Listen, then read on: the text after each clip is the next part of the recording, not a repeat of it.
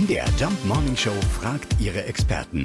Fakt oder Fake? Ja, wir fragen nach bei ESC-Experte und Autor eines ESC-Buchs, Lukas Heinser. Äh, Was ist dran an der ESC-Hitformel? Fakt oder Fake? Also, wenn wir es jetzt so runterbrechen, dann ist es, glaube ich, fake. Natürlich kann man Auswertungen machen. Also natürlich kann man sagen, diese und jene Wörter kommen in Siegertiteln besonders häufig vor.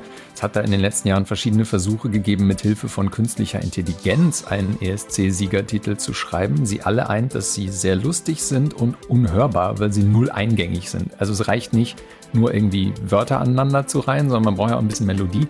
Beim Song Contest besonders braucht man auch noch eine Performance, die spielt auch eine Rolle.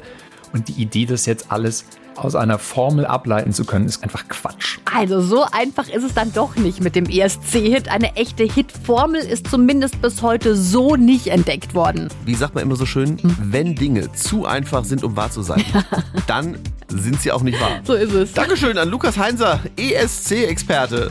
Fakt oder Fake? Jeden Morgen in der MDR Jump Morning Show. Mit Sarah von Neuburg und Lars Christian Karde. Und jederzeit in der ARD Audiothek.